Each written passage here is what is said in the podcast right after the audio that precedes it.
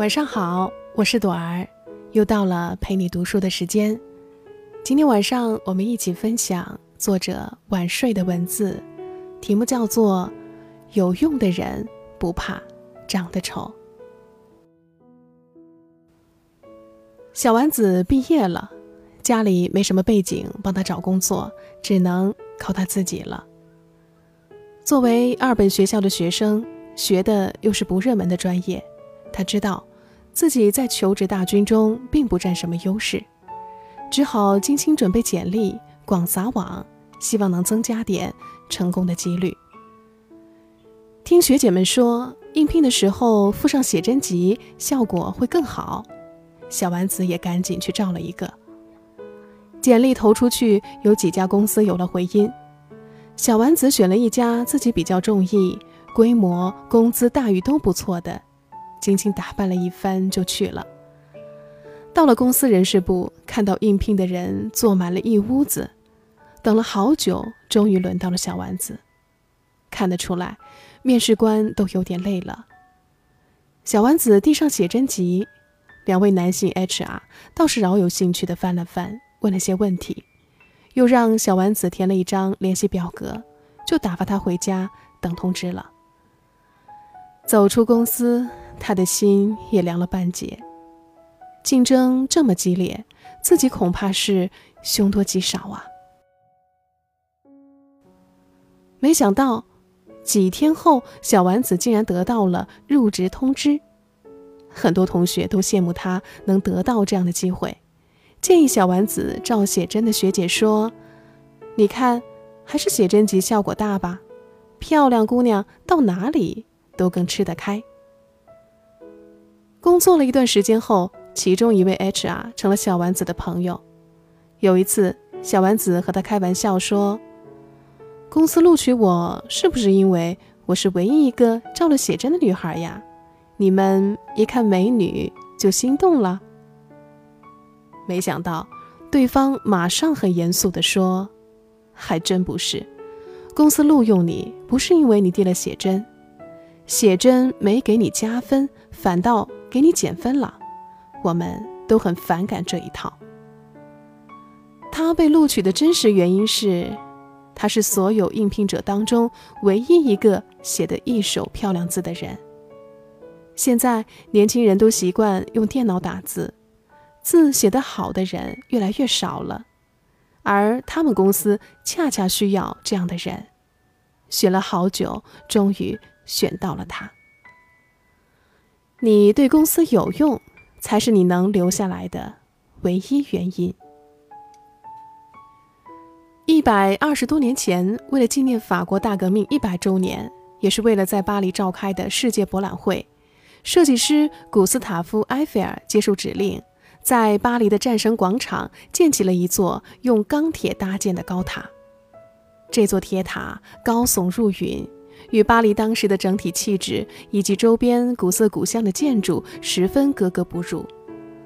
作为世界的文艺中心，巴黎民众和从世界各地聚集而来的画家、诗人、作家都无法接受这个现代化的庞然大物破坏巴黎的市容。当时的报纸每天都会刊登市民愤怒的质问信。为什么还不拆除这个丑八怪的质询声？此起彼伏。小说家莫泊桑就是其中的一员。他的回应比较文艺。当有人问他为什么每天都要在塔下的餐厅用餐的时候，作家幽默地说：“这是巴黎唯一无法看到他的地方。”作为铁塔的父亲，设计师埃菲尔感到十分难堪。他声明，自己已经按照官方的要求将铁塔设计成为临时性建筑，如果世博会后不想保留，轻易拆去即可。铁塔的命运岌岌可危，但很快有人发现，高耸的铁塔具有十分优异的通信传播功能，它的存在让巴黎的通讯系统好了很多。鉴于它的实用价值，主张拆除它的那些动议暂时让步给建议保留的呼声了。后来二战爆发了，铁塔再次发挥了它在军事通信方面的功能。这个当初人人看不上的丑八怪，变成了战争的功臣。多少战士的性命因他发挥的巨大作用而得以保存。终于，再没有人建议拆除它了。人们发现，看久了，他还蛮顺眼的。当世界各地的游客纷纷慕名来看他，巴黎乃至法国的民众都以他的存在为自豪了。法国人终于拥有了自己的自由女神像。设计师埃菲尔也可以光明正大地站出来承受这份荣光。铁塔被以他的名字命名为埃菲尔铁塔。现在，它是世界上参观人数最多的付费纪念碑。截止目前，共接待了两亿多游客，也是世界上最著名的建筑之一。能把埃菲尔铁塔留下来，是源于巴黎民众的宽容。但如果把铁塔比作一个人，让他获得了容身之地的，还是他的有用之处，他在通讯上无可匹敌的优势。香港导演王晶是个争议很大的人物，但不可否认的是，他的名字永远和香港电影连在一起。对于香港电影的发展，他的贡献绝对不可忽视。他曾经在几家电影公司当导演，也自己开公司捧过导演。他是所有老板最爱的那种伙计。你给我投资，我保证让你赚钱。在当时香港各家影视公司和电视台的擂台赛中，王晶极少失手，也创作了大量佳片。当然，烂片也有。但除了他自己开公司，他没有让老板蚀过本。大导演楚原算是王晶的半个师傅，虽然没教过他电影技巧，但教给他的是更实用的东西——电影圈的生存哲学。他对王晶讲过一句金句：“阿金，电影圈泡女演员不是罪，迟到早退不是罪，排场大摆架子也不是罪，而只有一条死罪。”就是不赚钱。王晶记住了这句话，所以他说：“我一直坚持商业挂帅，要赚钱。老板再有钱，也忍受不了不断蚀本，因为他会被人笑是傻瓜，这是有钱人无法忍受的。所以王晶总是很容易就找到投资。公司一到紧要关头，救场的人准是他，因为他有用、管用。”职业操守靠得住。曾和他在同一家公司的王家卫，则是另外一种类型。他拍片超支的吓人，而且拍期长，说不准什么时候能完。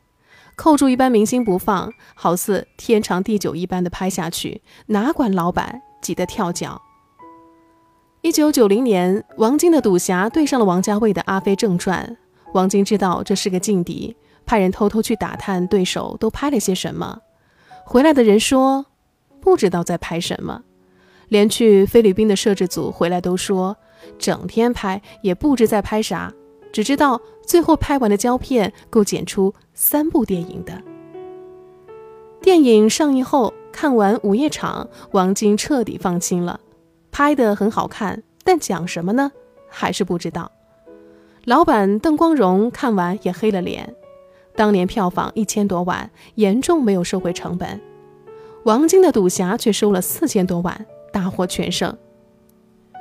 不过，王晶自己也承认，现在还有多少人记得《赌侠》呢？《阿飞正传》却成了文艺青年心目当中的经典之作。王家卫没给老板赚钱，但拿奖拿到手软，依然是老板们最钟爱的艺术片之神。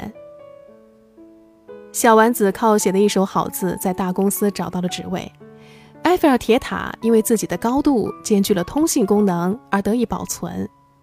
王晶能赚钱是最称职的打工者。王家卫是拿奖专业户，走到哪儿都不愁合作者。这些好似全部挨着的几件事，说明了一个道理：我们的生存之道就是要有用。而且，世界这么大。不同的人或者物可以用不同的方式让自己有用，在不同的领域、不同的状况下，发挥着自己应该有的作用。美貌当然也是一种有用，有些时候也可以靠长相闯关晋级。但这种东西太容易褪色、衰败、过时，算不得真正的本事。要拿不走、夺不去的、结结实实长在自己身上的本领，才靠得住。做人背景、资源、长相全都是加分项，然而，最终你还是得学会把这些加分项全都变成一种有用之处。唯有无可替代的人，才能在社会上扎下根来。有用的人丑点没关系，脾气大也没关系。